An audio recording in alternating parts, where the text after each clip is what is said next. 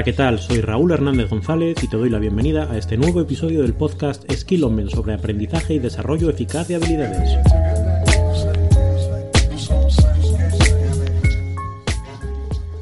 Hola, ¿qué tal? Bienvenido, bienvenida a este nuevo episodio del podcast en el que hablamos de aprendizaje y hoy utilizo el hablamos de forma correcta porque hoy voy a ser más que yo. Hoy me acompaña mi, mi amigo y mi compañero Alberto Mayo, porque vamos a hablar de, una intervención real que hemos tenido en un proyecto en el que hemos trabajado en temas de desarrollo y nos parecía que podía ser interesante rescatar pues algunas de las ideas o de las cosas que, hemos compartido o que hemos visto también eh, dentro del grupo con el que hemos trabajado.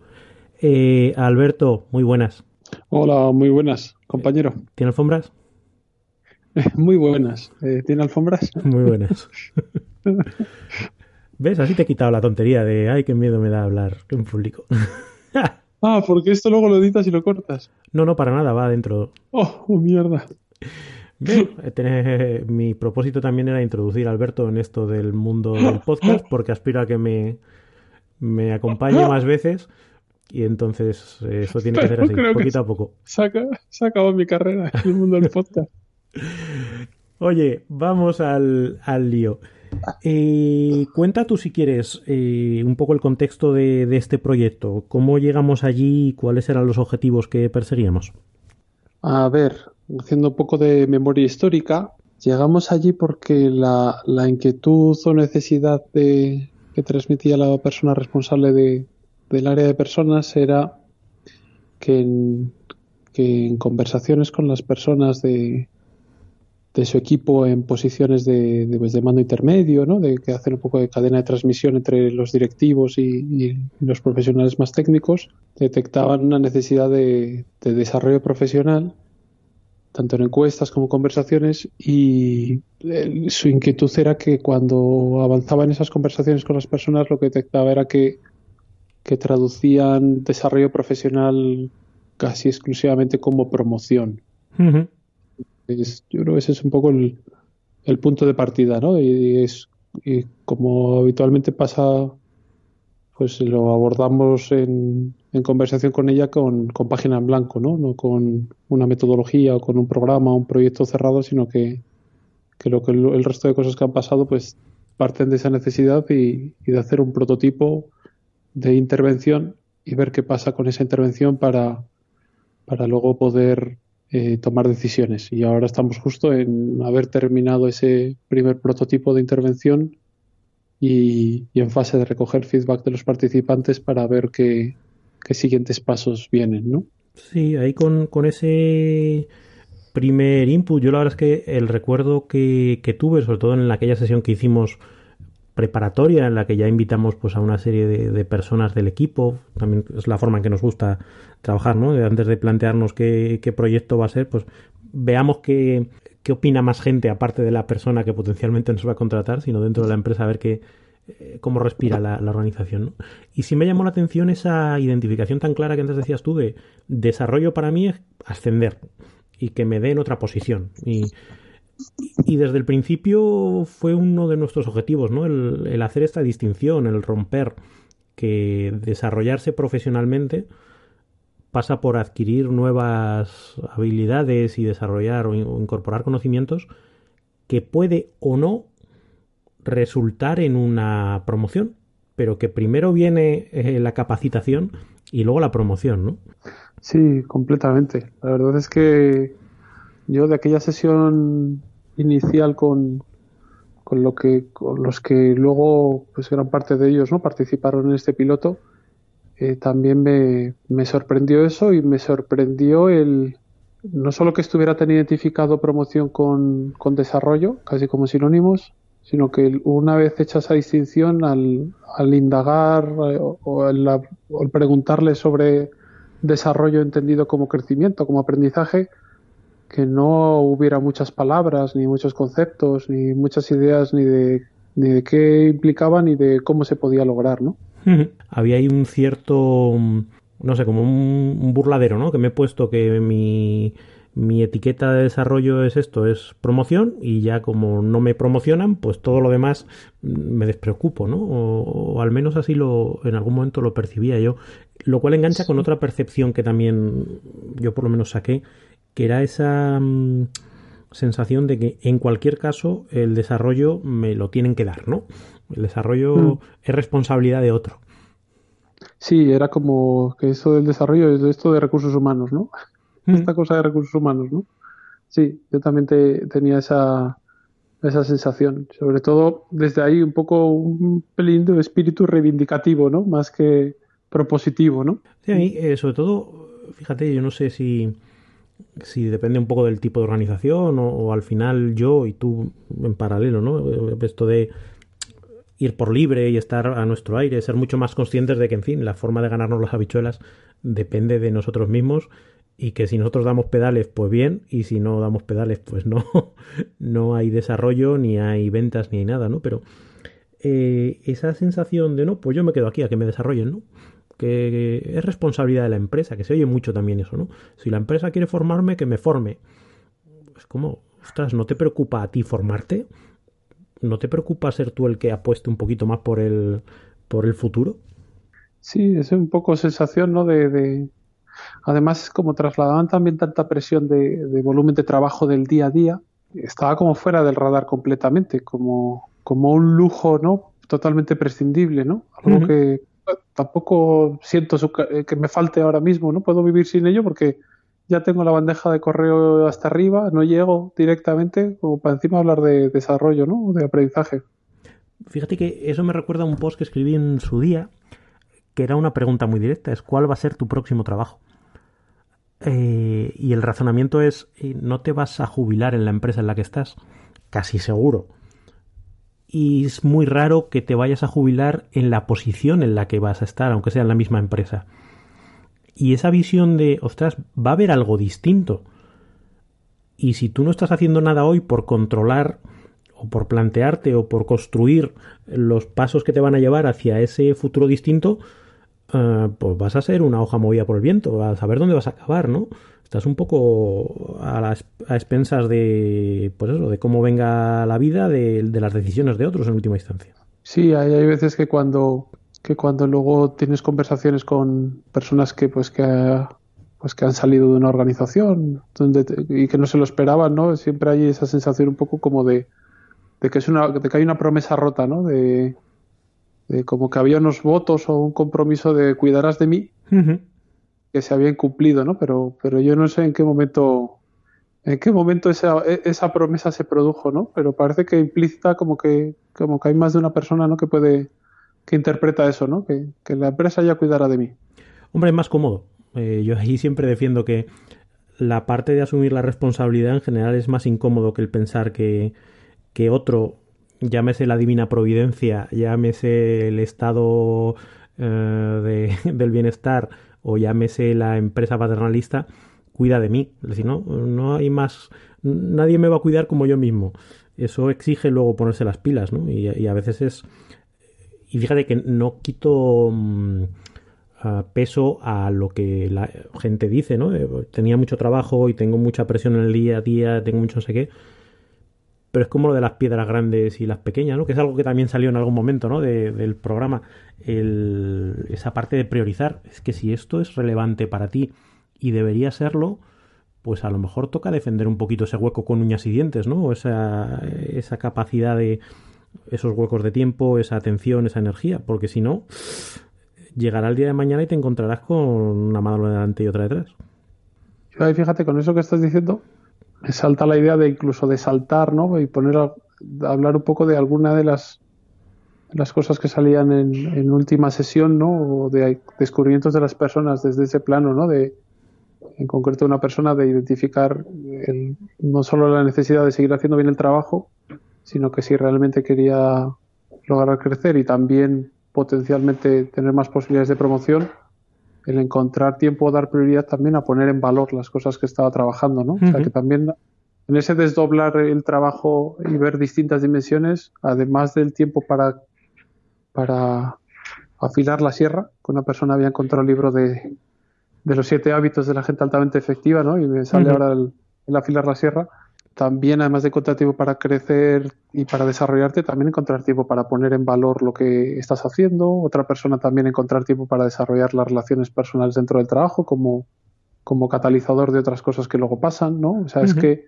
es como cambiar de, de, un monofoco, ¿no? En mi tarea de cumplirla, mi tarea de cumplirla, mi tarea de cumplirla a, a ver más dimensiones y trabajarlas todas, ¿no? Igual que la vida, si te pones monofoco con el trabajo en sí y abandonas la parte del cuidado físico, de las relaciones, de la familia, de la salud, pues se resiente al final en largo plazo, ¿no? no es muy sostenible, pues en el trabajo parece también que si pones foco solo en, lo que es cumplir con, los mandatos o mis responsabilidades y no miras más planos, también te estás dejando algo relevante por el camino, ¿no?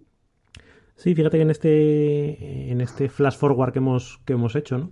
a esa parte de cierre del programa, eh, probablemente sea una de las cosas que mm, más satisfactorias a mí por lo menos me resulta de, lo que hemos hecho, ¿no? El, que al final hubiese gente que llegase a esas conclusiones eh, por sí mismos, no porque les hemos dicho esto es lo que tenéis que decir o esto es lo que tenéis que pensar, sino que después de trabajar durante estas sesiones y el trabajo que hicimos previo, llegasen a esa conclusión y decir, ah, pues mira, les hemos cambiado ligeramente el, como tú dices, el foco.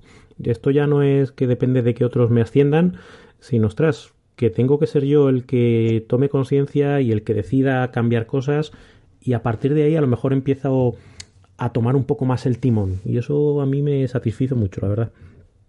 Para mí también eh, era como ver la sensación de, ¿no? de esa reactividad o de esa, eh, estar a la espera, ¿no? Y además como con mucha paciencia, porque si hubiera habido menos paciencia, igual no me hubiera llamado tanto la atención, ¿no? De, desesperar tan pacientemente, no sé a qué hora va a pasar el tren, pero no me importa, a, el caso de alguna persona así muy llamativo, ¿no? De, oye, identificar, por ejemplo, el tema del idioma como, como un limitador claro para, para los siguientes pasos que quería dar y, y tenía en marcha ya cuatro o cinco compromisos muy concretos, ¿no? De, ya estaba en ello, ¿no? Entonces es como eso, ese tipo de cambios como sí, muy, muy llamativos, ¿no? Sí, una llamada de, atención, ¿no? En ese sentido yo creo que, el trabajo que realizó pues le sirvió para pues la toma de conciencia, ¿no? Que muchas veces es el, el detonante.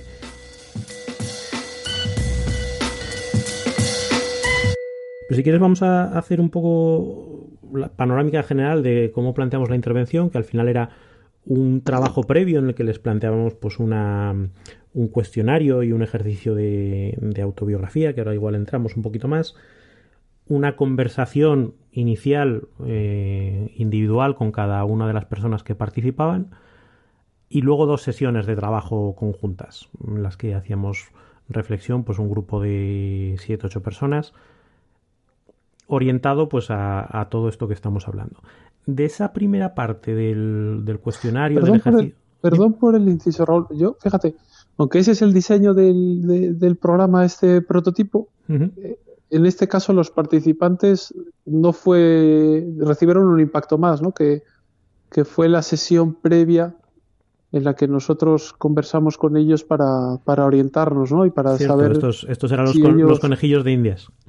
Sí, entonces tuvieron como un impacto más que yo creo que también es relevante, ¿no? O sea, que también ya, habían empezado el camino cuando empezó todo eso que comentas, ¿no? Entonces yo lo incluiría también como, como un previo el, esa primera conversación, porque además es donde la conversación estuvo muy centrada en el concepto de desarrollo y qué tendes por desarrollo y qué necesitáis y demás. Y en sí yo creo que ya fue también intervención, ¿no? Sí, que además yo, creo que les dejó un poquito con el culo torcido, ¿no? Porque la, sensación esa de, ostras, pues bien, me han traído aquí eh, y me preguntan, ¿no? Y, podemos hablar y conversar, que, yo creo que en, según qué organizaciones, pues no es muy habitual, se va más a tiro hecho, ¿no? Y tienes que ir a este curso o este, esta cosa que hemos diseñado para ti. Y el verse protagonistas de, de ese de esa parte inicial de reflexión y de co-creación, ¿no? que hablamos muchas veces nosotros, tengo la sensación de que a alguno le descolocó, pero también les gustó. Fue una sensación de, joder, pues además me acuerdo que había alguno que decía, pues está bien compartir inquietudes con los compañeros y darnos cuenta de que todos andamos más o menos en sitios parecidos y, y pensamos cosas parecidas y esa parte yo creo que fue enriquecedora, sí. Sí, esa parte que tú dices también de de, no ir con, algo construido.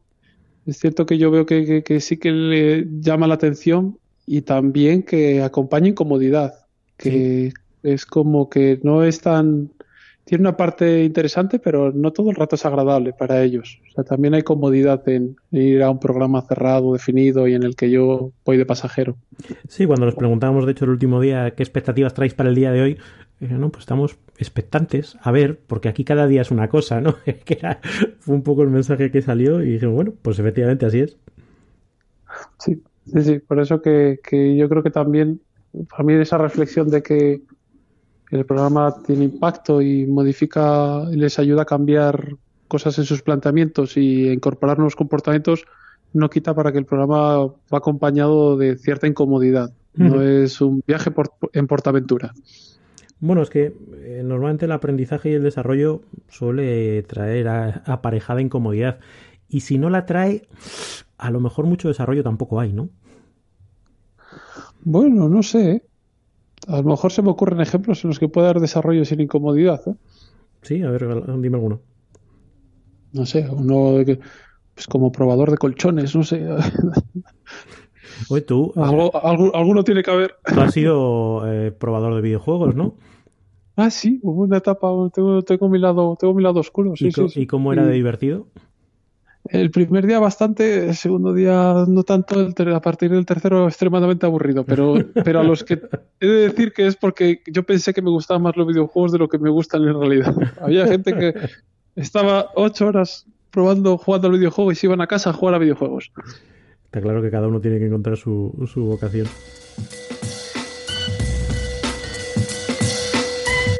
Oye, de esa, primera parte que te iba a preguntar, de, mm, ese ejercicio que les mandamos, de esos, ese cuestionario y esas conversaciones que teníamos con ellos, ¿y ¿de qué manera crees que eso les pudo ayudar a, como toma de conciencia? Oh, ya, ya he respondido.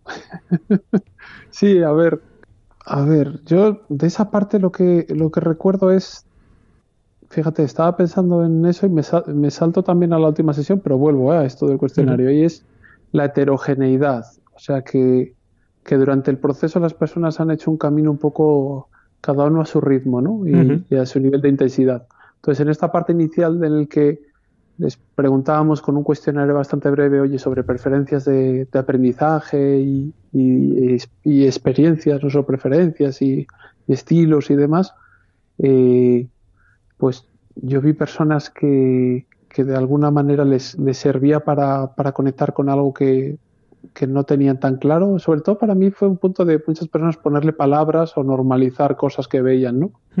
entender que, que, puede haber distintos abordajes y que no hay uno bueno o uno malo. Y luego el que, bueno, pues personas están mostrando más disposición positiva a este tipo de ejercicios y otros a lo mejor con un poquito más de escepticismo, ¿no? Decir, bueno, ha salido esto en el cuestionario, pero no significa que yo sea así, ¿no? Y, el, y yo creo que, que, ahí estamos todos de acuerdo. Porque de este tipo de cuestionarios al final no se trata tanto de, de, ver quién eres, que no es nuestro negocio, el del ser, sino más bien oye, identificar preferencias, estilos o incluso en este momento actual de tu vida, que, de qué manera estás funcionando y qué te resulta más, más cómodo, ¿no? Y, y sí, yo creo que toda esta primera parte y sobre todo la primera conversación inicial sirvió un poco para, para identificar esta parte de preferencias y también el punto de, de, interés o de atasque o de, o de, de, objetivo, entre comillas, ¿no? De, que yo esto para qué quiero que me sirva, ¿no? ¿Cuál es la utilidad o la aplicación en mi, en mi trabajo ¿Qué es lo que quiero cambiar? ¿no? Pues alguno esa parte de, poner en valor para, para ganar más reconocimiento y, y, si puede ser eh, pues promoción, otra persona para en la relación con, con personas que para ella le estaba resultando difícil o complicado, pues el saber posicionarse de manera más asertiva. Eh, no sé, o sea, ahí cada uno fue como entre comillas encontrando sus, sus, focos, ¿no? Hombre, yo no sé si estás eh, de acuerdo conmigo, espero que sí, porque si no, vaya partnership que estamos haciendo. Pues no, no, estoy de acuerdo. Vaya por Dios, la hemos cagado. No, la sensación que tengo con esto es que al final eh, toda esta parte no deja de ser una excusa para lanzar las conversaciones, ¿no? Eh, tomamos la excusa del cuestionario, tomamos la excusa del ejercicio, y al final es ver cada uno por dónde empieza a salir y poner la bola en juego. Es como cuando juegas al futbolín, ¿no? Pues hay que echar la bola al medio y luego ya empezamos a jugar. Pero el primer ejercicio de, de poner la bola en medio funcionaba. A mí hay dos cosas que me gustaron de, cómo planteamos el ejercicio, creo que pudieron ser útiles. Una fue el hecho de llevarles al futuro, con ese ejercicio de, autobiografía proyectada en el futuro, ¿no? Que si quieres cuenta un poco en qué consiste el, ejercicio. Es una parte en la que básicamente la persona tiene que, escribir su biografía personal, eh, centrándose sobre todo en aquellos hitos o aquellos eventos, aquellas situaciones en los que, cree que han impactado más en su en cocinar la, la receta que es, ¿no? Cuáles han sido los ingredientes y el proceso para llegar a, a que a que en este momento la persona esté siendo quien es. Y el truco, entre comillas, es que esa autobiografía que uno escribe en un par de páginas, pues no termina en, la fecha actual, sino que la fecha de finalización es pues en cuatro o cinco años en el futuro, pero que lo tiene que describir o, narrar como que ya estuviera allí. Entonces, cuando habla de estos años que van desde el momento actual hasta esa fecha futura, pues los está contando como que fuera el pasado. Entonces, se tiene que posicionar, no es hablar de posibilidades, sino elegir una y construir qué es lo que ha pasado en estos años venideros para que tú hayas terminado siendo quien está siendo en ese futuro, ¿no? Ideal.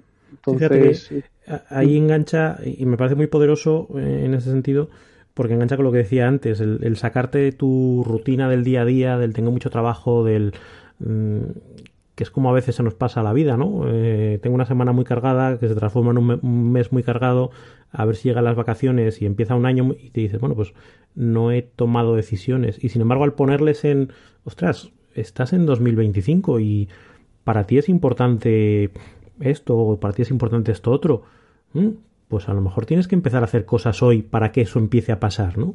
Y eso me pareció muy poderoso. Y yo creo que a más de uno le hizo, ostras, Sí, el feedback de esa primera parte que yo tuve también en más de un caso fue el de muy potente pararme y pensar.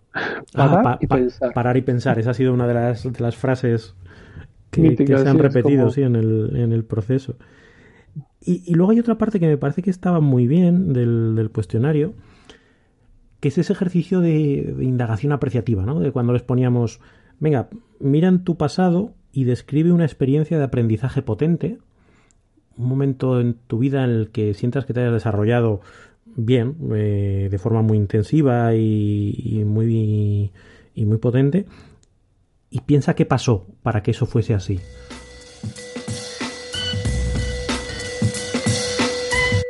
No, el punto ese eh, me parecía muy, muy curioso porque todo el mundo, todo el mundo tiene una experiencia de esas, todo el mundo tiene una experiencia en la que ha aprendido algo relevante, ¿no?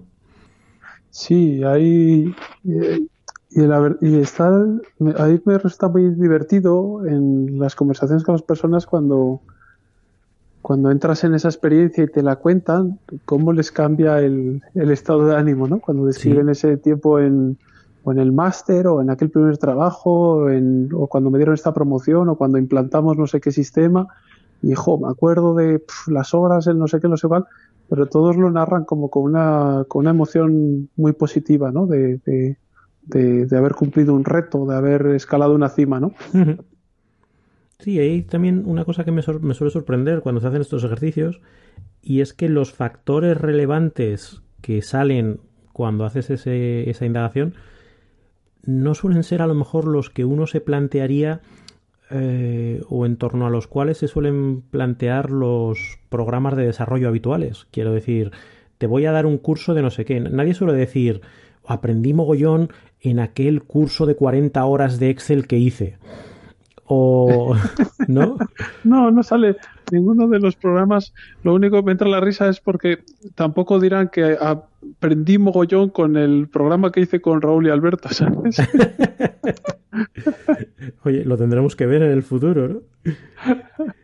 Sí, pero me da la sensación de que eh, yo creo que, no debería ser así. No creo que es con nuestro programa con el que más vayan a aprender, porque realmente la enseñanza, ¿no? Y lo que también el contenido del programa tiene que ver con, con que pongan el foco en que es ellos y en el trabajo, ¿no? donde en el reto, en la experiencia, en estar haciendo cosas aplicables, prácticas, en trabajar, donde, donde han encontrado eh, pues eh, experiencias de aprendizaje intensivas, ¿no? Cuando, cuando aquello que estaban haciendo tenía que tenía que ir a algún sitio, ¿no? No tanto en la parada, o sea, no tanto cuando estaban afilando la sierra, ¿no? Cuando estaban parados eh, estudiando, o sea, haciendo un curso de formación o algo similar, sino cuando, cuando tenían que, hacer algo con eso, ¿no?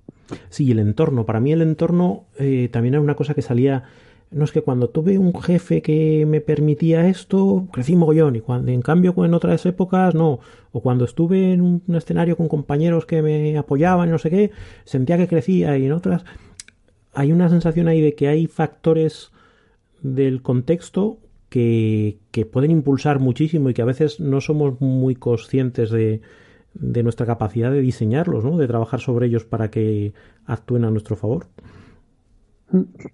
Sí, también el hecho de, que fuera episódico, de que no es algo constante o continuo, sino que, es como con un determinado ámbito, una determinada etapa, con respecto a una determinada habilidad o habilidades, ¿no? Y que como es subir una cuesta, pero que luego que se hace, se llega a una meseta, ¿no? Entonces sí, que también era, era algo episódico.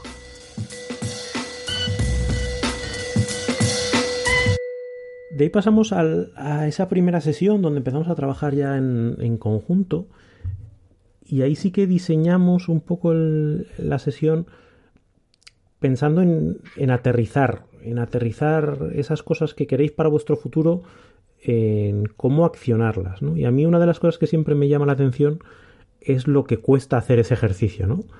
Todo el mundo traía su idea de yo quiero desarrollar esto creatividad, o yo quiero eh, desarrollar mis habilidades de negociación, o quiero desarrollar gestión del tiempo. Gestión del tiempo.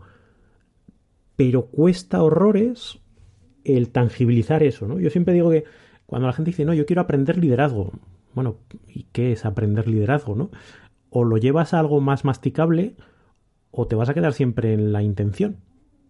Sí, ahí yo creo que Parte de la incomodidad de aquella sesión en su caso, creo que fue el hecho de cuando de hacer ese esfuerzo por, por bajar de un concepto a comportamientos concretos, a qué es lo que te ves haciendo, si ya eso lo has desarrollado, qué te ves haciendo distinto, en qué te ves y, y, el efecto continuo de, saltar de un concepto a otro, pero no, no bajar, no bajar a comportamiento, sino cambiar de concepto, ¿no? Entonces sí que sí que es cierto que, que esa, esa diferencia entre el mundo de las ideas ¿no? y el mundo de los comportamientos concretos, como que no nos están.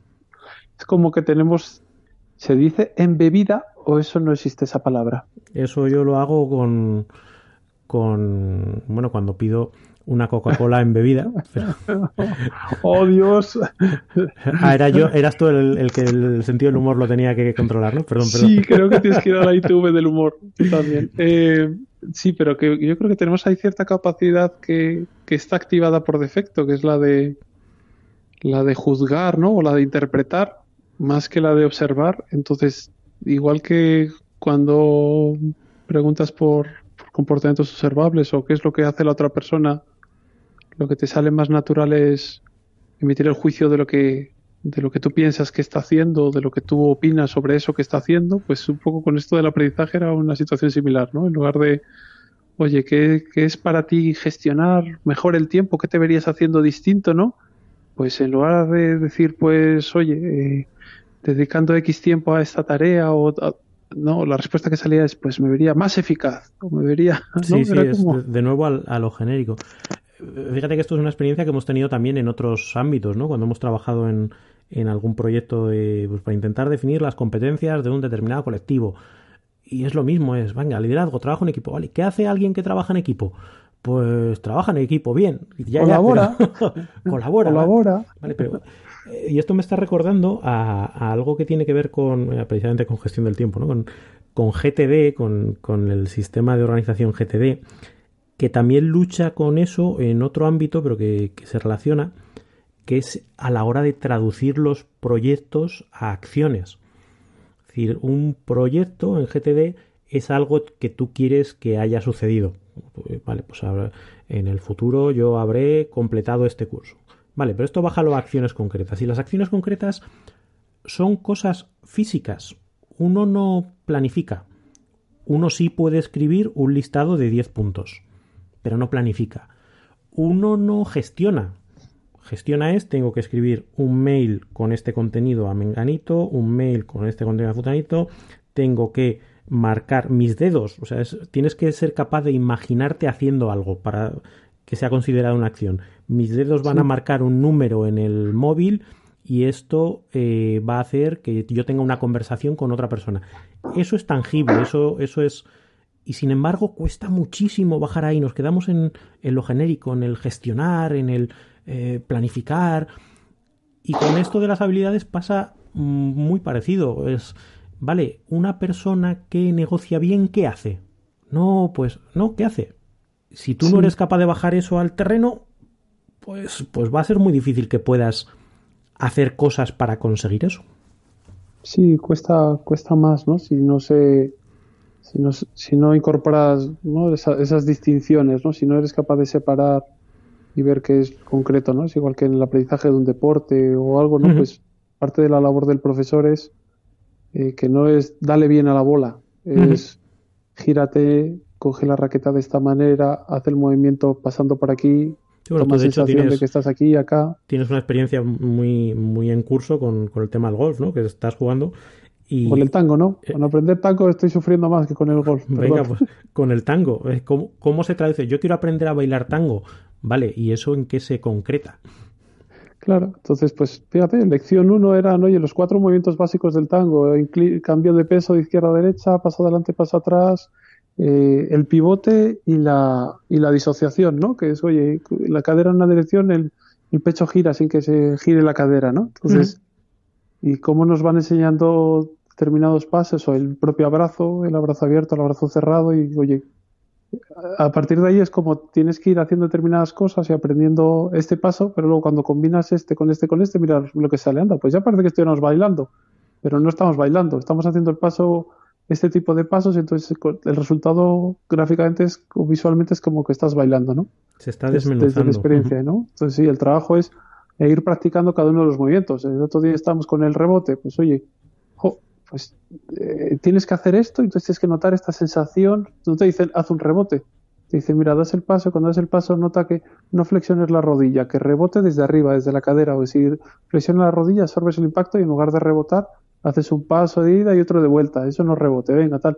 Entonces sí que esta parte de desmenuzar y bajarlo a cosas observables, accionables, creo que es una de las de las claves también del proceso de aprendizaje y del de que también yo identificaba que se llevaban, ¿no? En el, algunos de ellos en el en el programa, que era el vale, entonces eh, aprender francés es, mira, pues es esta parte de conversación, es esa parte de entonces, o cualquier otro de los, de los objetivos que se marcaban, ¿no? Es como, oye, pues para mí esta parte de negociación implica una parte importante de preparación. Entonces, antes de, para yo hacer bien la negociación, antes de una conversación, una llamada de teléfono en la que sé que quiero conseguir algo que no tengo por qué, por qué ser fácil de lograr, tengo que cinco minutos antes prepararme qué es lo que quiero, qué es lo que va a querer la otra persona. Entonces ya estoy partiendo negociar bien en una parte de preparación, ¿no?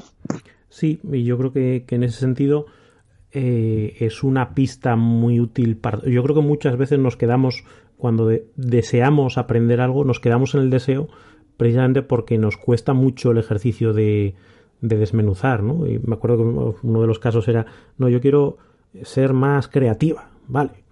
¿Y qué es ser más creativa? alguien que es más creativo, ¿qué hace?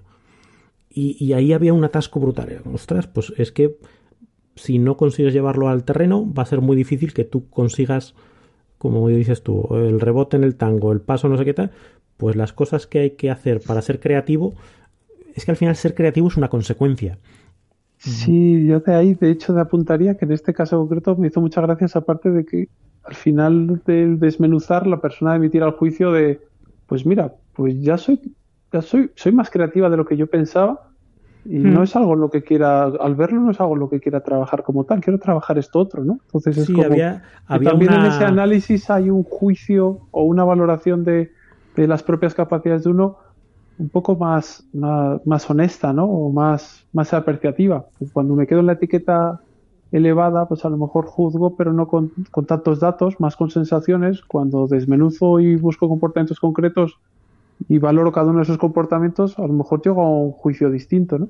Sí, mira, me estaba acordando ahora de, de las, lo llaman las rúbricas que les dan a los críos cuando tienen que hacer un trabajo y les dicen, venga, del 100% de este trabajo, el 20% va a ser la, la portada, el 10% va a ser Y la portada la voy a considerar bien si tiene el título bien alineado, si tiene un gráfico identificativo y tiene no sé qué. La voy a considerar regular si el título no se ve lo suficiente y la voy a considerar mal si no tiene portada. Es que ya te está dando, ya no es que digas el trabajo lo califico como bueno o malo, es que me voy a ir a cada uno de los detalles y voy a ver, oye, la portada dónde cae. el contenido ha cubierto los elementos del contenido que le pedía. El formato, pues tiene los eh, el formato siguiendo los criterios que le he dado. Coño, pues ya ya no es una discusión genérica de si esto está bien o mal, de si yo soy creativo o no soy creativo, es cómo hago cada una de las cosas que hace falta hacer para ser creativo. Ah, vale, pues esto lo hago bien, esto lo hago mal. Y ahí es donde viene el siguiente punto esto que todavía no lo hago bien, tengo un camino que recorrer, pero ya sé cuál es el camino. Hmm. Ya, te, puedes poner foco, ¿no? Y empezar a, practicar y a, probar formas distintas de hacer eso, eso que has identificado.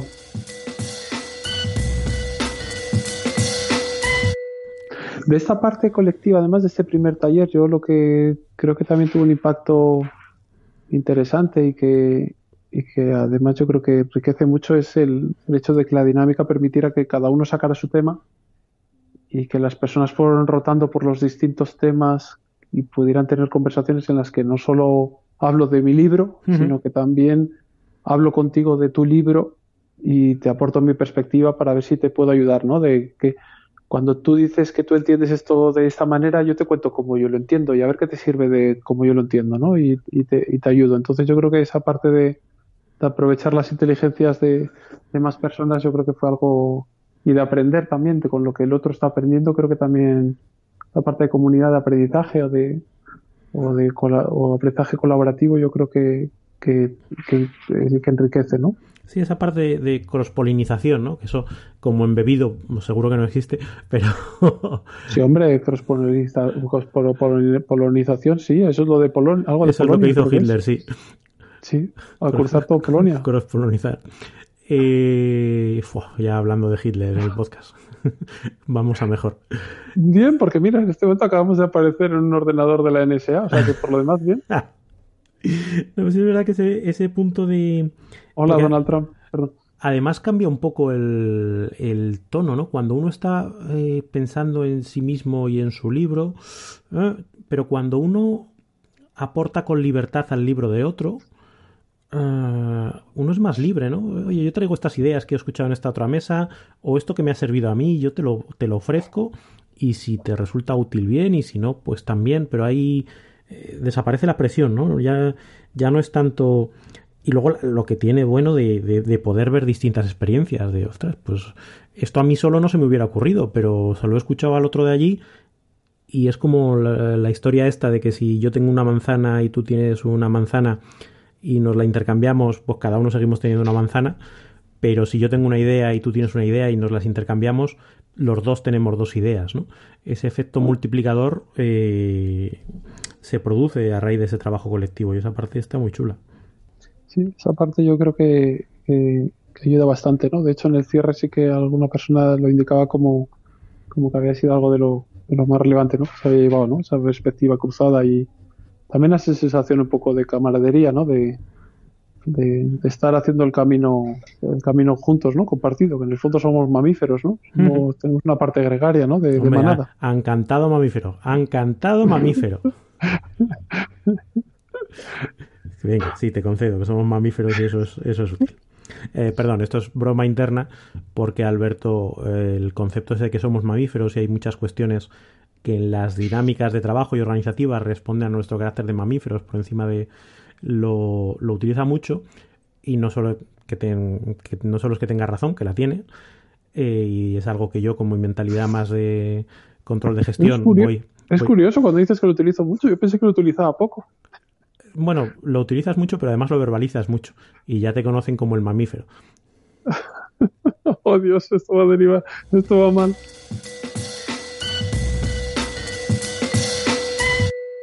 Decíamos que a la hora de, tangibilizar los elementos en los que se deconstruye una determinada habilidad, se nos permite primero valorar en qué punto estamos cada uno y a partir de ahí trazar un camino. Y eso fue parte también del trabajo que estuvimos haciendo aquel día, ¿no? De decir, vale, sabiendo que tú en estos en estas concreciones de la habilidad estás en un punto o en otro, ¿qué puedes hacer? ¿Qué se te ocurre que puedes hacer para andar ese camino? Y de ahí es donde salió un plan de acción individual o una serie de, cosas concretas que cada uno se podía plantear poner en marcha.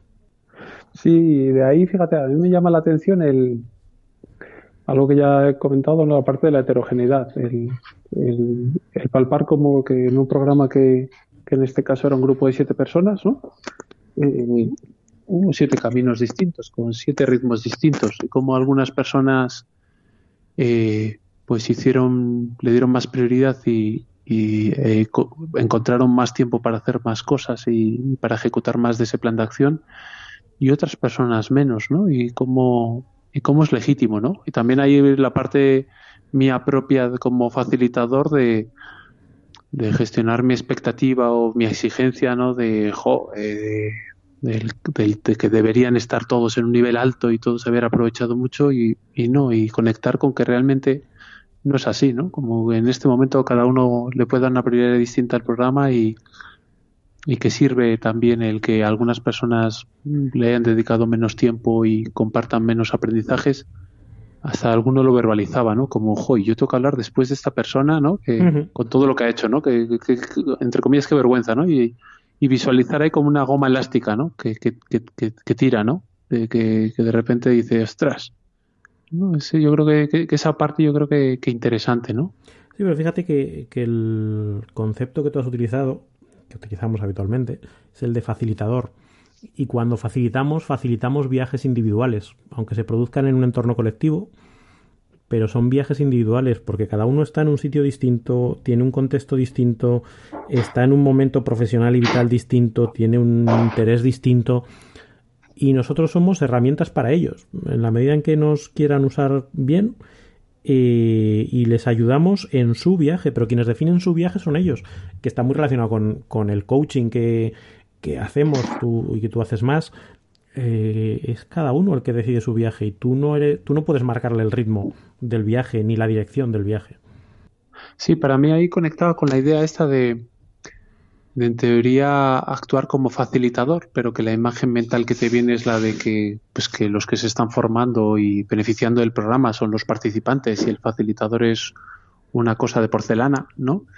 Y el conectar ahí con, con, hasta qué punto cada una de estas intervenciones, ¿no? Pues, pues nos remueve a nosotros y nos hace cambiar creencias y, y cambiar comportamientos, ¿no? Yo ahí conectaba mucho con, pues con esa creencia, ¿no? De, que con la que me genero bastante miedo, ¿no? De, jo, para que esto sea un éxito y para que esto nos feliciten y por ello nos contraten más veces y esto funcione, joder, cada participante tiene que, que, que, salir siendo, ¿no? Como en lluvia de estrellas era, hoy es una referencia viejuna, pero Sí, esto transformados en otro personaje. De repente no lo reconocen. Entran. por una puerta y salen ahí con un humo y ya no lo reconocen, ¿no? Y es como, wow, fíjate, entró no sé quién y ha salido Cristiano Ronaldo, Messi, o sea, ha sido una cosa brutal, ¿no? Y además todos, todos. Y entonces sí, está conectar con esa sensación de, de bueno, de, de, impacto relativo, ¿no? De que, de que, a pesar de nuestra ambición, nuestro esfuerzo y nuestro cariño, eh, nosotros proponemos, pero que ellos eh, toman y construyen con lo que toman en la medida que cada uno eh, quiere, eh, es relevante, ¿no? O sea que, uff, conectar con ello como facilitador, como decir, no, no, de porcelana poco. Sí, yo creo que ahí el otro día escuchaba a una persona que se dedica a estas cosas que hablaba de que, de que ella hace trueques de aprendizaje. Ah, que cuando hace una, una intervención, pues a veces aprendes tú y a veces aprenden los otros y normalmente hay aprendizajes mezclados, ¿no? En, o en las dos direcciones. Y yo creo que es así, ¿no? Y, cada vez cada vez más. Pero fíjate, ya, aunque aquí es una vía de servicio que a lo mejor eh, salimos y volvemos a recuperar el camino principal enseguida, ¿no? Pero es verdad que existe esa presión que, tú dices y que yo comparto. Ostras, pues me gustaría eh, que todo lo que hiciéramos fuese maravilloso y que todo, eh, allá donde fuésemos, triunfásemos y saliésemos por la puerta grande. Pero yo creo que al final definir la puerta grande también depende de cómo lo quieras definir. Si tú quieres definir la puerta grande como esa lluvia de estrellas que decías antes, pues eh, la exigencia es una. Si tú tienes la sensación de que has ayudado a cada uno a moverse en función de sus deseos, inquietudes y necesidades, yo creo que, primero defines el éxito de otra manera y segundo también hace bajarse un poquito del pedestal, ¿no? Esa sensación, eh, ese el hombre milagro, ¿no? Que a veces del que hemos hablado en alguna ocasión, de yo como soy el hombre milagro voy a llegar a donde sea y de repente gracias a mi presencia durante un par de intervenciones la vida de la gente va a cambiar y eso se da de hostias con el día a día. Eh, ¿Has dicho un taco? eh, se da de, sí, se da de leches con, con, el día a día, ¿no? Se, no es así. En nuestra propia experiencia vital podemos tener, haber asistido a una formación, haber leído un libro, pero yo siempre digo que el, efecto retiro espiritual no funciona. Incluso aunque salgas de allí súper empanado y pensando que mi vida va a cambiar y que esta vez sí y que no sé qué, la realidad es que luego el día a día cuesta moverlo y cuesta movilizarlo. Y si no lo mueves tú, nadie, ni tu coach, ni tu gurú, ni tu megaformador de la vida, va a hacer cosas, porque luego te quedas tú contigo mismo y eres tú el que tiene que empujar. Bueno, yo ahí disiento un pulilín, ¿eh? A ver, dime. Porque es que al escucharte sonaba como muy totalitario, y como por referencias, ¿no? Digo, yo en algún retiro que he estado de estos de silencio y tal, es cierto que luego vuelves, pero.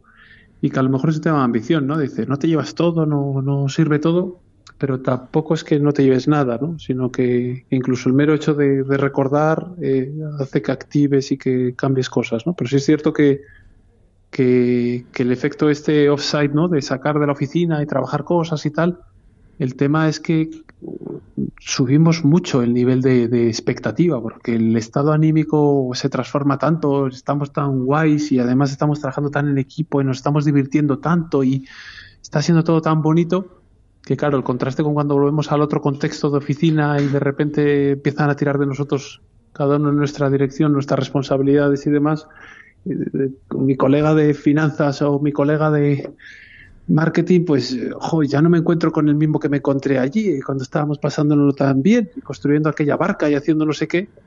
Y entonces, jo, pero, la, pero tampoco es el mismo que, te, que con el que te encontrabas antes de irte del retiro. O sea, ya a lo mejor algún, decir, algún canal, algún. No digo que no tenga ninguna seña. No digo que no tenga ningún impacto. Lo que digo es que. Eso no, un poquito a eso. Ah, tú que me miras con, con los ojos que me miras. Y, pero bueno, yo creo que es, que es cuestión de eso, de que al final cada uno se lo tiene que hemos llevar. ido, ¿eh? que lo sepas, sí, del tema. Me vuelvo. Estamos eh, por la vía de servicio. Me vuelvo, porque la idea era hablar de, de, cómo eso, cada uno diseña su plan de acción para hacer cosas en su entorno y cada uno a su ritmo que le sirvan para avanzar en esos elementos de aprendizaje. Y ahí es donde enganchamos ya con, la segunda sesión, la sesión de cierre, donde se trataba de hacer repaso de, oye, ¿qué ha pasado en estas semanas desde que empezamos a trabajar? ¿Qué habéis avanzado? Y, qué cosas habéis hecho, Y ese fue el punto en el que empezamos a, a sacar elementos que yo no sé a ti, ¿cuáles fueron los que más te llamaron la atención? ¿O cuáles eh, te parecieron más destacables? A ver, me, me gustó mucho la parte de, de tener éxito, ¿no? Cuando las personas eh, relataban las cosas que habían hecho, aunque no fuera una escala muy grande, la sensación de haber provocado cambio, de haber hecho algo que era distinto, de haber logrado algo distinto, aunque fuera una escala pequeña, ¿no? O sea, esa, esa sensación como de, wow, eh, funciona o se puede hacer, ¿no? O sea, como de repente darse cuenta que se puede caminar, que me, llamó mucho la atención. Sí, ¿no? y, de hecho eh, quedaba como parte del, de los aprendizajes o de las cosas que la gente quería llevarse, era precisamente mm, debería pararme a valorar más mis éxitos, ¿no? Fue una de las cosas que, que salieron a decir, ostras, ¿no? Si es que hay pequeños pasos que, que sí doy, que a veces parece que no hago nada y si hay que hay cosas que debería celebrar de vez en cuando. Eso y, por ejemplo, la parte de... Había salido mucho esta parte de encontrar referentes, ¿no? De buscar algún tipo de guía, de alguien que, que, que en este ámbito que yo quiero desarrollar ya, ya haya recorrido el camino, ¿no? Y me pueda dar alguna pista. Y me gustó también el, algunas personas ya hubieran dado el paso y, y hubieran tenido la, esa conversación, ¿no? Hubieran encontrado quién y además lo hubieran propuesto y además hubieran tenido conversación, ¿no? Y tuvieran más información acerca de que se hubieran informado, ¿no? Esta parte de, de si voy a crecer en algo es como proceso de aprendizaje como tal me voy haciendo entre comillas experto en ello eh, y voy aprendiendo de los que saben y voy buscando información voy entonces ya era un ya soy agente activo de mi desarrollo estoy creciendo aunque aunque el paso no sea, aunque no de un salto muy grande, ya estoy aprendiendo, ya estoy en el camino, ya lo he puesto en marcha. Y sobre todo me gusta de esa parte que se involucra también el, el factor social, cuando es, no solo he buscado un referente y me he entrevistado y eso se queda allí, sino, oye, le he pedido a eh, mi jefe o a mi jefa que me deje un libro de esto porque le he expresado mi interés en que quiero desarrollarme en este aspecto.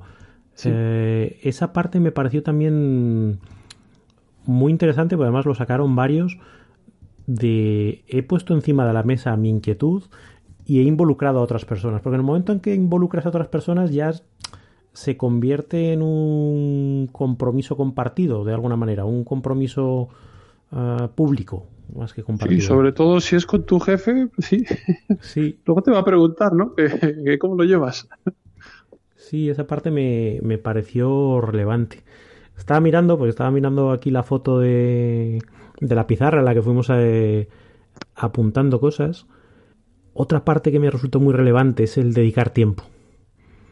El dediqué tiempo, reservé huecos, decidí, y además ahí se notaba mucho el que lo había hecho y quien no lo había hecho. Quien había creado espacios para que las cosas pasaran, aunque no fuese perfecto, aunque no lo hubiera conseguido todos los días, pues todo el mundo decía, al final la agenda, el día a día te come, pero quien había defendido esos huecos conseguía que las cosas avanzasen. Quien solo se quedaba en, el desideratum, pues eh, no, no había conseguido encontrar momentos para avanzar. Sí, el tiempo como el tiempo como la razón, ¿no? O sea, el, el motivo es el tiempo, ¿no? Es como ¿Eh? Sí, esa parte de cuando hago algo o no hago algo es por el tiempo, no es por mí, ¿eh? Ah, ya. sí, que suena un poco sospechoso, ¿no? Es igual que como con el dinero, ¿no? El tiempo como también excusa. lo hablamos ¿no? ahí en la sesión, ¿no? El tiempo como excusa, como motivo, como parece que está vivo, ¿no? Que tiene patas y brazos, ¿no? Y yo iba andando y se puso el tiempo en el medio, me agarró y no me dejaba moverme, ¿no?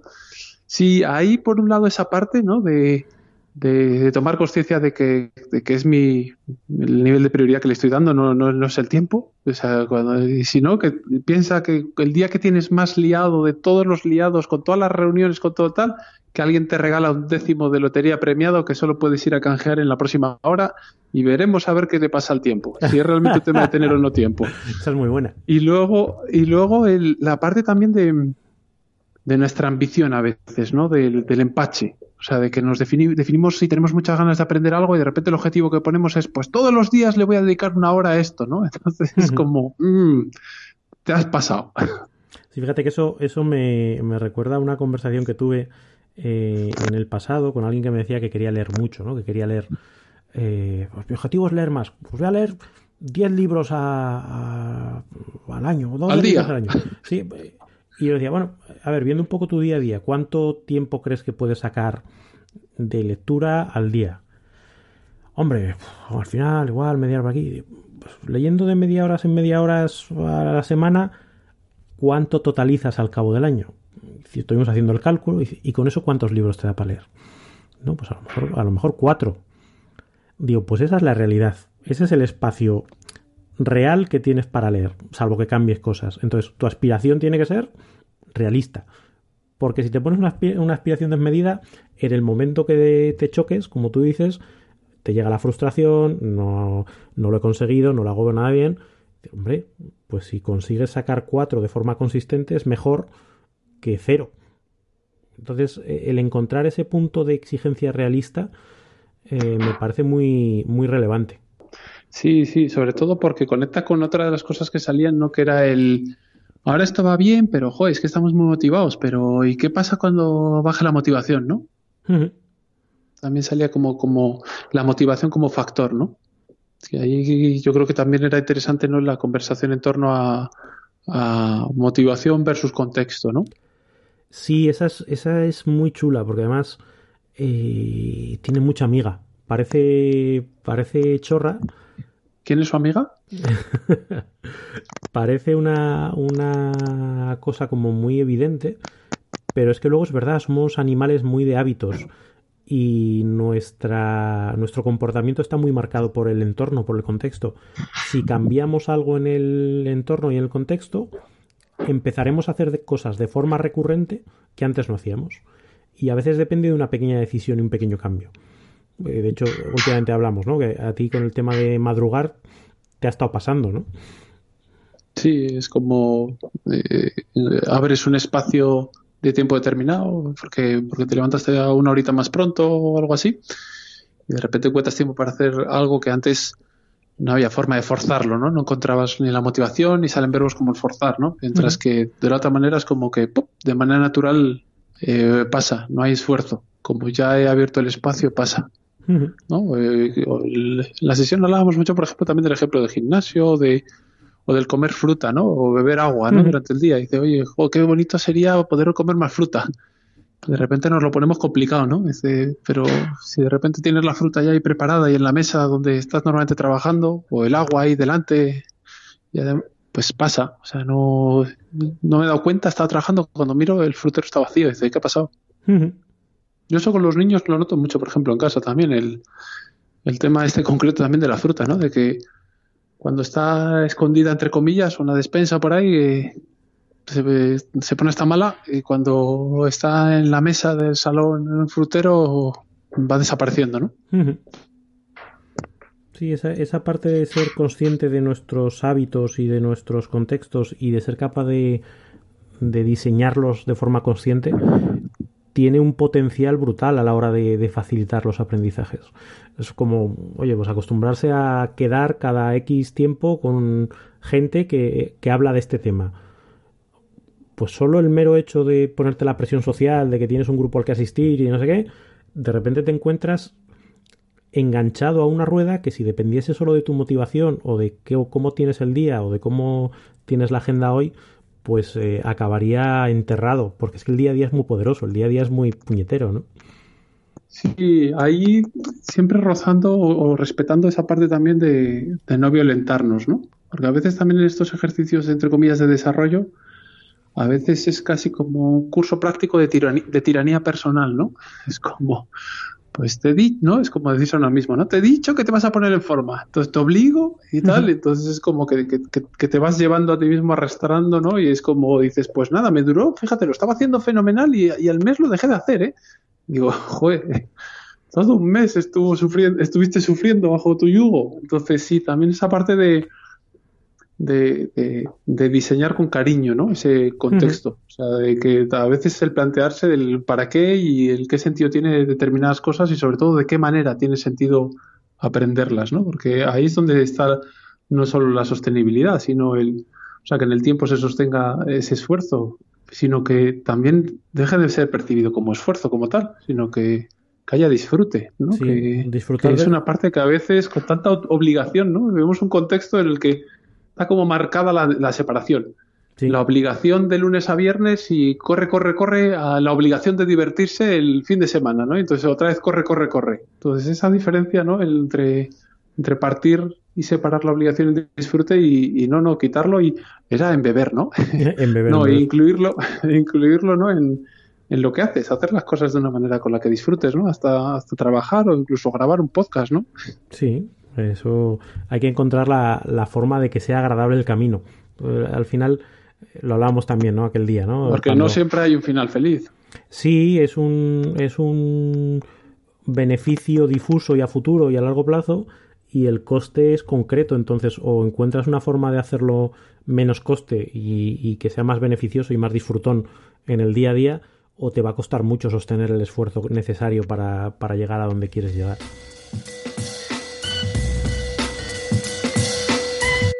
Estaba mirando del, listado. Había otra cosa que me gustó mucho de, de las cosas que plantearon. que era la oportunidad de practicar, buscar oportunidades de practicar. Eh, el ponerse a prueba, el si quiero hablar francés, pues tengo que ponerme en situaciones de hablar francés. Si quiero aprender cómo se negocia, pues tengo que ponerme en situaciones de negociar y hacerlo además de forma consciente, ¿no? Esto de la práctica deliberada que alguna vez eh, ya hemos comentado aquí en el, en el podcast. O lo haces o no vas a conseguir desarrollarte, no vas a conseguir afilar tu espada. Hazlo en campo de pruebas, hazlo con red de seguridad, hazlo como quieras, pero haz cosas, porque si no va a ser muy difícil avanzar.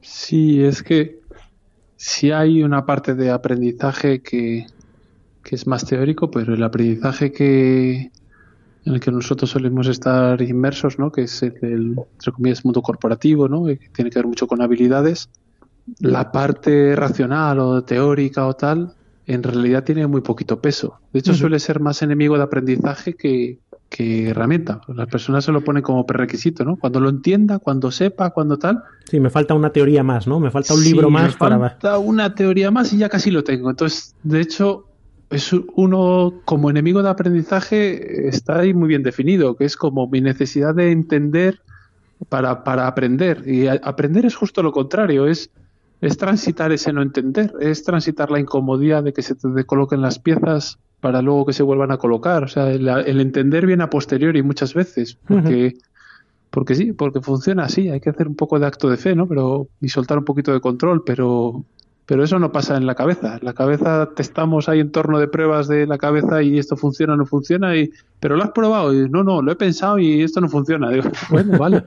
Entonces es como, por lo que decías tú antes también de, de, de, esa parte social, ¿no? De, de repente yo salgo fuera de mí, me voy y le pido un libro a mi jefa en torno a esto han pasado muchas cosas con, una, con un simple comportamiento. No solo es que tengas un libro que luego puedas estudiar, es que has tenido una determinada conversación, has generado un impacto en una persona que tiene una imagen ya, que tenía una imagen de ti y que ahora tiene un impacto que a lo mejor va en línea con esa imagen que tenía de ti o no. Eh, eh, la próxima vez que das quiera hablar con tu jefa, a lo mejor te cuesta más o menos, porque ahora ya has ido a hablar. No sé, pasan muchas cosas en la acción que en la cabeza no pasa. O sea, eh, la tenemos muy. está muy sobrevalorada esta parte de frase me, me gusta mucho. Pues nada, son 10 euros la frase. Perfecto. Me la apunto. la próxima comida la pago yo. No, fíjate que esto que estabas diciendo eh, engancha con, con, otro de los elementos, cuando hablamos de, de limitaciones también que se habían encontrado, eh, que uno fue muy honesto y lo puso encima de la mesa, ¿no? Es el miedo a dar el paso. Que muchas veces muchas de estas cosas que tienen que ver con llevar a la acción, con, con tomar eh, iniciativas, con hacer cosas diferentes a las que antes hacías, están retenidas por el miedo. Porque si hago esto, eh, a lo mejor me sale mal, porque si hago esto, ¿qué va a pensar no sé quién? Porque si hago esto y no me sale, se van a reír de mí. Y ese miedo eh, probablemente sea uno de los enemigos más gordos de, de cualquier aprendizaje, ¿no? Sí, y bonito también ver que, que a veces los pesan como miedo al fracaso, pero a veces el miedo más miedo mayor es el miedo al éxito, ¿no? Joder, es que como salga así, lo voy a tener que seguir haciendo bien. si sale mal, pues tengo excusa para decir, ¿ves cómo no voy a hacerlo? Pero como salga bien, ¡oh! Sí, esa parte del miedo, ¿no? Y también eh, un, eh, yo te diría que más que el miedo, fíjate, como enemigo de aprendizaje es el miedo al miedo. Porque el eh. miedo como tal creo que creo que es un buen compañero de viaje en el aprendizaje. Te evita que vayas a tu jefa a decirle determinadas cosas que no debes decirle. ¿Vale? Y te ayuda a tener una conversación o es un poco un guardarraíl bastante eficaz.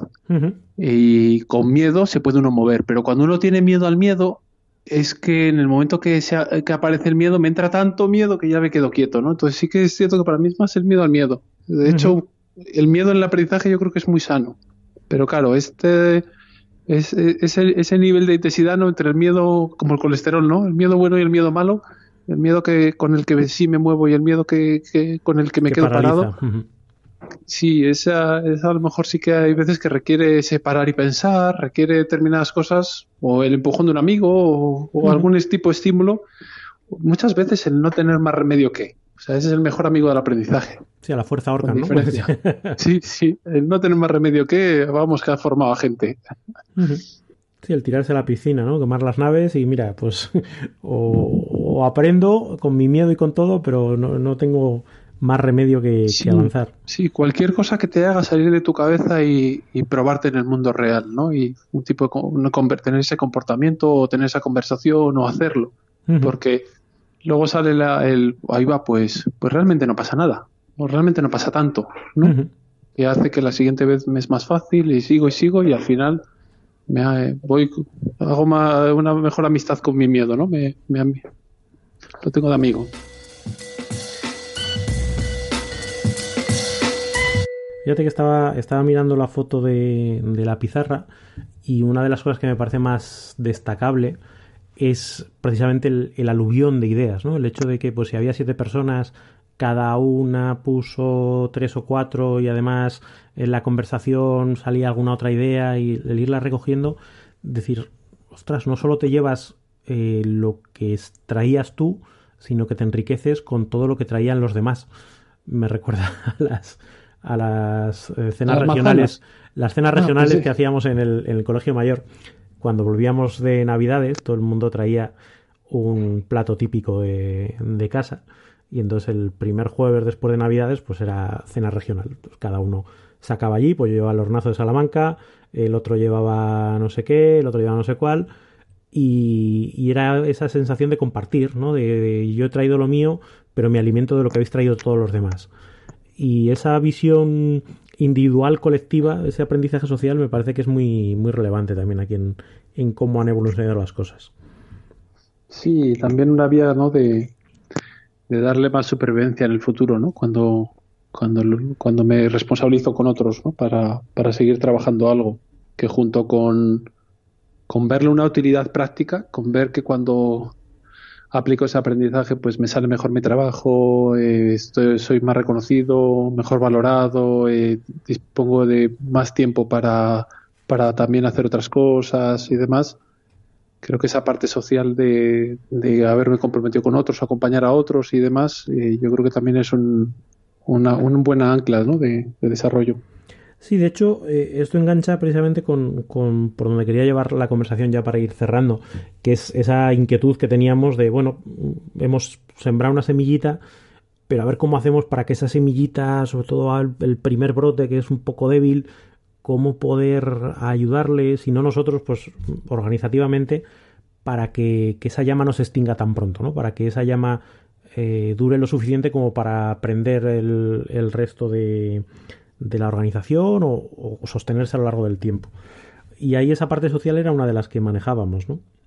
Sí, es, es en línea con, con poner foco en contexto más que más que en la motivación o el comportamiento para que para facilitarlos pues el, que organizativamente se abrieran espacios y sobre todo se pusiera una buena bollería y cafés para en unas semanas que las personas pudieran tener pues una hora una hora y media o dos horas ya como exceso no para para desayunar, para desayunar y poder de nuevo volver a compartir qué es lo que están haciendo, qué han logrado, qué les falta, si están atascados en algo y ir, ir, solidificando ¿no? esa, esa sensación de, de, la comunidad del anillo, ¿no? Eh, que estamos ahí en una en un viaje, ¿no? Al final no deja de ser un viaje y, vamos acompañados, ¿no? Y no soy el único y lo que me pasa a mí te pasa a ti y, además lo que tú aprendes por tu lado me sirve a mí también, ¿no?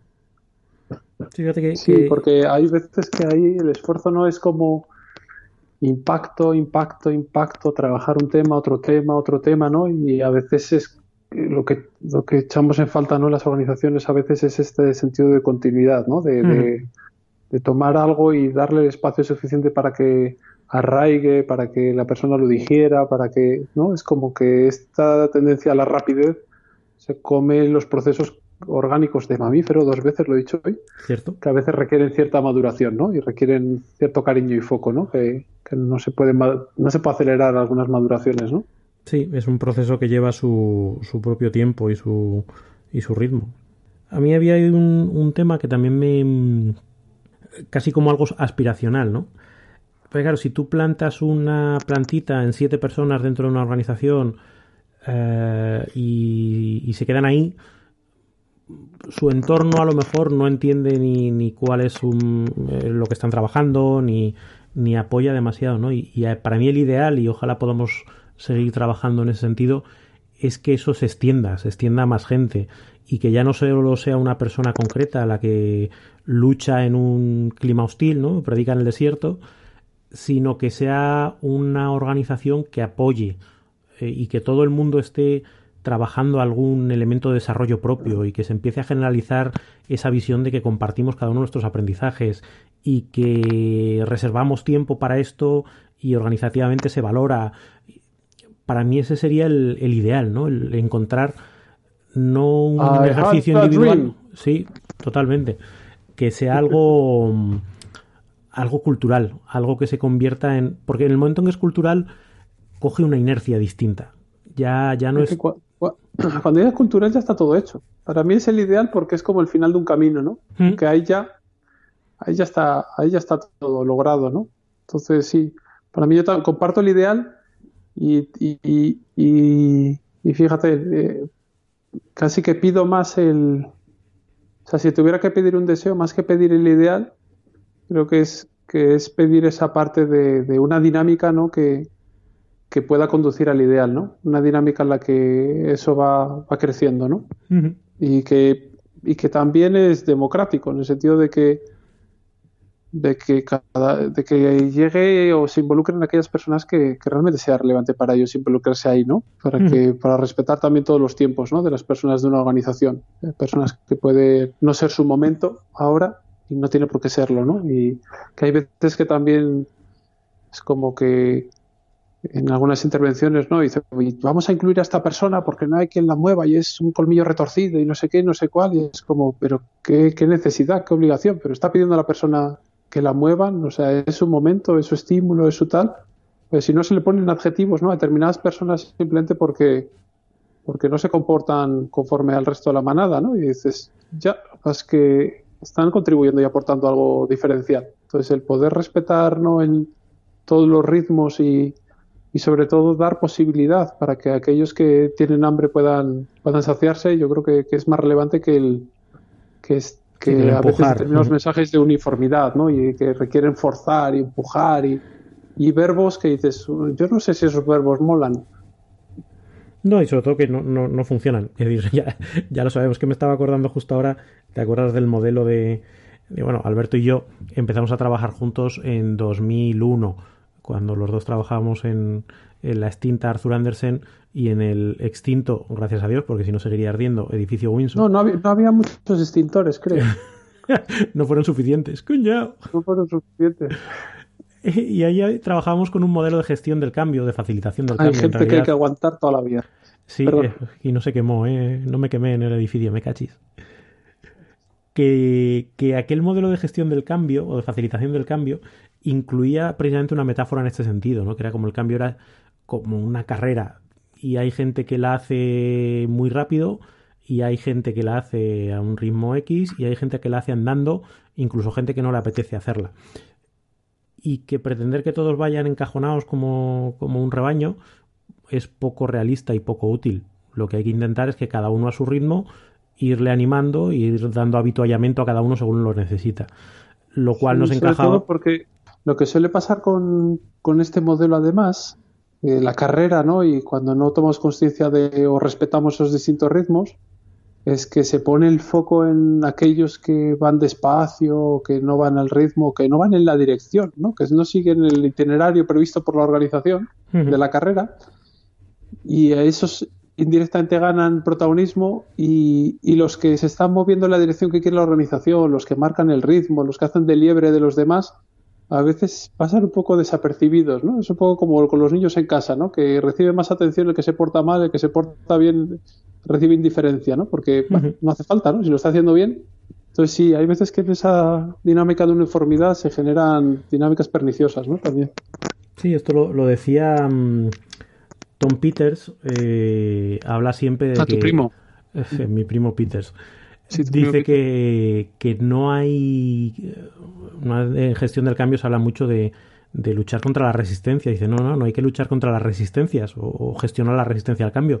Lo que hay que hacer es buscar los aliados que están a favor del cambio y generar la alianza por el cambio. Y la resistencia se va quedando atrás porque tú lo que estás haciendo es meterle eh, carbón a la locomotora y llega un momento en que culturalmente el que resiste se va quedando fuera. Si tú centras, como bien dices, todos tus esfuerzos en luchar contra la resistencia, no estás impulsando nada, simplemente estás eh, yendo por la parte de atrás dando palos, como en San Fermín, ¿no? Al, al que se va quedando por atrás. Y de no, no, lo que tienes que hacer es estimular, no, no castigar, ¿no? Sí, de hecho, incluso esos que, que en teoría etiquetamos de resistentes, cumplen una función en el organismo. O sea, aportan y contribuyen de una manera que, incluso son a veces la voz crítica, ¿no? Que, no es cómoda, pero nos da sentido de realidad, hace que, que tengamos que depurar nuestras ideas, que tengamos que, que, ejercitarnos, ¿no? Nos, ¿no? Nos, desafían un poquito al... Nos desafían, entonces yo creo que, también... Eh, nos ayudan a ponernos en forma, pero sí que es cierto que desde la incomodidad la tendencia natural es aniquilarlos, ¿no? Más que a más, que a hacer una gestión ordenada de ellos, ¿no? Sí.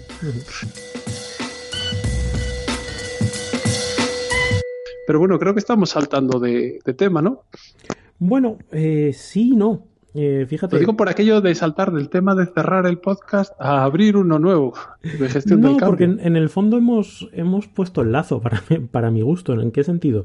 Cuando hablamos de qué buscábamos en el proyecto y cómo lo definíamos eh, y cuál era la inquietud eh, corporativa, en el fondo, joder, todo lo que hacemos, todo lo que intentamos hacer va siempre por esta vía, va por la vía de la transformación y el modelito con el que trabajamos, ¿recuerdas ese de, de los engranajes, ¿no? El, modelo de transformación organizativa, que nos gustaría que las organizaciones se transformen, pero las organizaciones no se transforman, se transforman las personas. Si tú consigues activar un cambio determinado, en este caso hablando de una determinada cultura de desarrollo, pero aplicable a cualquier otra cosa, en un número suficiente de personas, harán girar la rueda del cambio organizativo al revés raramente funciona. Tú puedes actuar sobre las personas, es más difícil actuar sobre otros elementos, ¿no? Sí, completamente. Sí, de hecho que, cualquiera que esté viviendo una implantación de sistemas puede, puede dar fe de lo difícil que es eh, hmm. impactar en los sistemas, ¿no? sí. Broma, ¿no? También, pero sí, sí, sí, al final no deja de ser el, el promover un cambio ¿no? que, además nosotros queremos ver, ¿no? que coincide con nuestros valores. ¿no? El, ser el cambio que quieres ver en el mundo, pues, pues facilitar que las personas sean el cambio que la organización quiere ver en, en su cultura o en sus formas de hacer. ¿no? O sea que, sí.